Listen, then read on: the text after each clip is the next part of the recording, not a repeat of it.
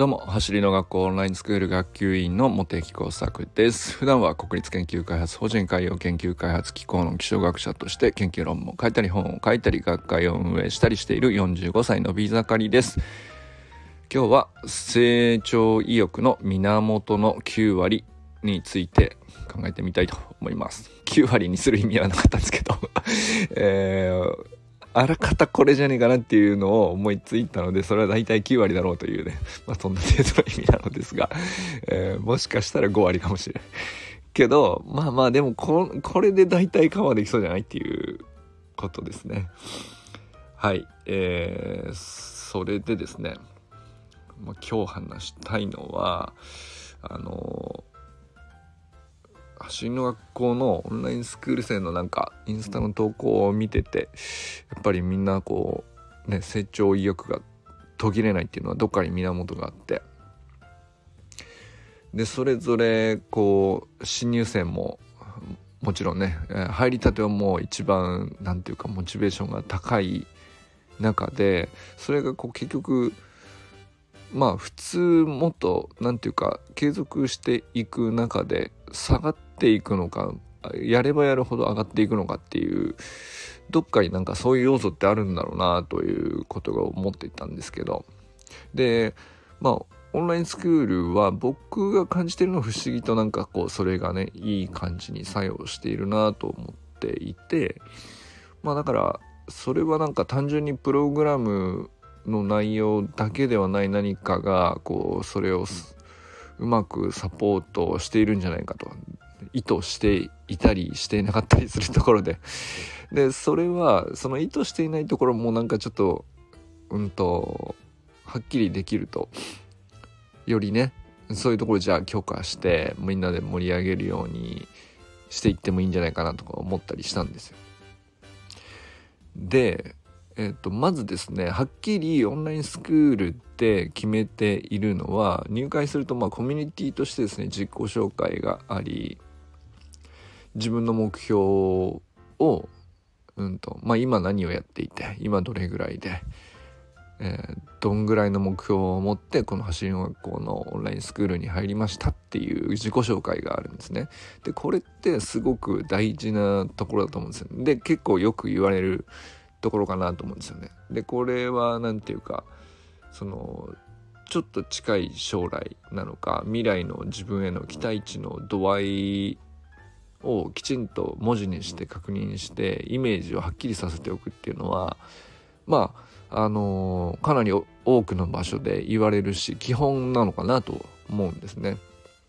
でその例えばタイムであってもいいんですけども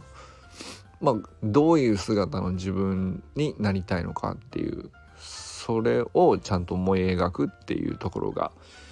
結構大きくてでそうなりたいでそういう風なものが具体的にこうちゃんとイメージできているっていうんであれば、まあ、あとはそのプログラムをちゃんとこなしていけばそこにたどり着けるっていう風に結びつくし自分の頭の中でしっかり結びつくとねやっぱりその成長意欲っていうのもなかなか途切れにくくなるよねと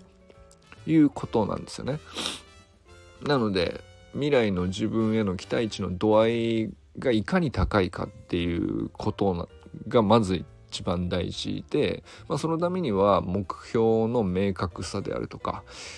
まあ、もっと言うと目標を達成した時の感情とかまでどれぐらい嬉しいのかとかあの誰にえー、そこまで支えてくれた人がいて誰にどういうふうに感謝したいのかとか誰が喜んでくれていてみたいなところまで明確にイメージできるとなおさらいいよねみたいなことっていうのはあの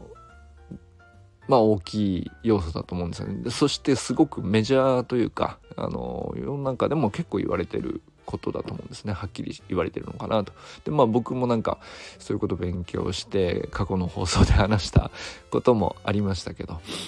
でそうですね。まあそれはそれでもちろん僕も日々感じるところではあるんですけど。でもう一つはやっぱりそのインスタに投稿して自己分析してみたいなことっていうのは自分のためでもあるんですけれどもやっぱその他の人たちも同じようにやっているのを眺めている時にやっぱりつながりを感じると成長意欲って途切れにくくなるなっていうのもあると思うんですね。でこれ一人でやるっていうのはなかなかこう意志が強い人弱い人ではなくて仕組み上、うんと、続ける理由が減ってっちゃうっていうかな。何ていうのか、まあ、そういう部分があってやっぱり成長意欲があのあるないとかじゃなくてですね。やっぱ削り取られやすいんですよね。でやっぱりつながりがあるとそれがその湧き起こりやすくなっていくんじゃないかなと。だからそういう意味でもそのせっかくオンラインスクールというコミュニティに入ったのでそれはただのプログラムを、うんと、一個人として、えー、受け取るんだったらあのオンラインスクールってわざわざね Facebook グループを組んで、えー、そこにみんなで集うっていう風な仕組みにする意味はあんまりないんですよね。そうじゃなくて、まあアプリをダウンロードして、えー、指示通りに毎週毎週やっていけばいいみたいなサービスの方がね、えー、個々人で成立するんであれば、ただプログラムの情報だけが全てであるならば、それでいいと思うんですけど、そうじゃなくて、多分コミュニティであることの、何て言うか、メリットというか、えー、大事さというか、それやっぱりつながりを感じることだと思うんですよね。つながりを感じてると影響を受け合っていい方向に成長意欲の源が湧きやすくなっていくのかなと。やっぱりね単純にね全区のとこ見てたら あのやりたくなりますよねっていうまあそういうまあ分かりやすく言うそういうことですよね。で自分にできそうなちょっと先を行っている人の努力する姿とかにしびれるとかいうのも実際あるじゃないですか。なんか例えばなんか何かをやりたくなるとかもあのよくあるのはねお兄ちゃんがやってて弟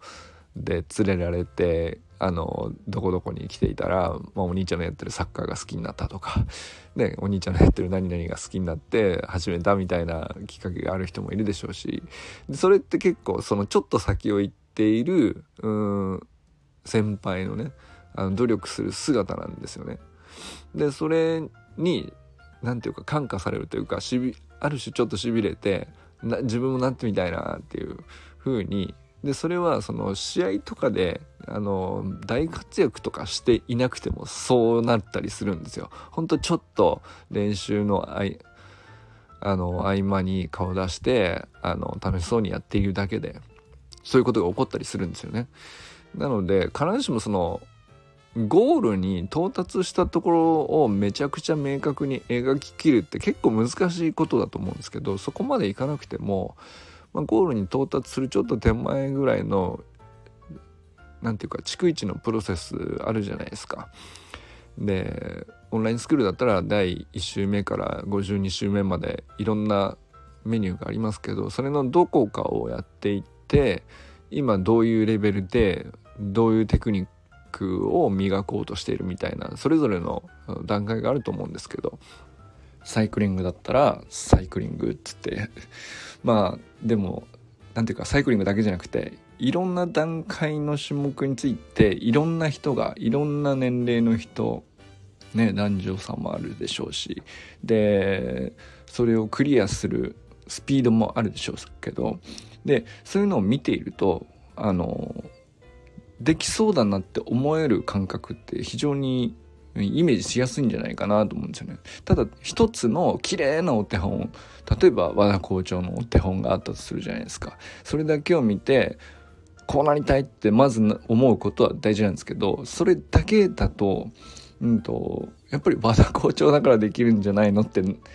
えー、思う気持ちも正直あると思うんですよね。なんですけどあの子供から大人までいろんな人がチャレンジしていてみんながあのどれぐらいの日数かかるかは別としてねあのきちんとクリアしていくという姿というかプロセスというかリアルタイムにそれが見れるようになっているっていうことはですねコミュニティ全体として。でそれをお互い励まし合ってるっていう。であげれば必ずそのみんなでね称え合ってっていうコメントが入ってくるっていうことも同時に見えてくるんですよね。でそれはすごくですね成長意欲の源になってくるんじゃないかなと思ったりしたんですよね。で、この辺まではですね、結構過去も何回か喋ったことがあって、これで9割かなと思いたかったんですけど、でも9割っていうにはもう一押し欲しいなと思ってですね。で、その、さっき言ったね、ちょっとコメントが入るっていうこととも関係するかもしれないですけど、結局もう一推しあるとしたら僕はその身近にいる人であるとか周りを囲んでいる人たちがその人の成長するということ自体その成長した未来ですね。そこを信じて疑ってないっていうその何て言うか態度というか言葉もそうだけど言葉だけじゃなくて絶対できます。全然問題ないです。と。心配してませんよっていうね。なんか、それが伝わるかどうかはめちゃくちゃ大きいなと思うんですよね。あの、どこかで多少難しいものとか、引っかかったりとかすると、あの、乗り越えたいって思う気持ちと同時に、できんのかな自分にっていうのと両方出てくると思うんですよね。で、そういう時になんか、その何かしらいろいろ重なって練習が例えばでき少なくなったりとかできなくなったりとか途切れたりあるそういう場合もあるじゃないですか。でそういう時になかなか、えー、その要因がないと乗り越えられないんじゃないかなと。でも周りは確実にもうできるっていうことを信じきっているっていうことさえあればねやめないんじゃないかなと。これで9割でどうですかっていうね まあそんな感じですね。はい。ということで、今日はね、まあ、成長する源の9割と、これぐらい上げたら9割じゃないかなと。まあ、あと1割はね、皆さんそれぞれ、えー、探してみてください。自分の中に確実にね、まあ、あと1割なのかどうかは分かりませんけど、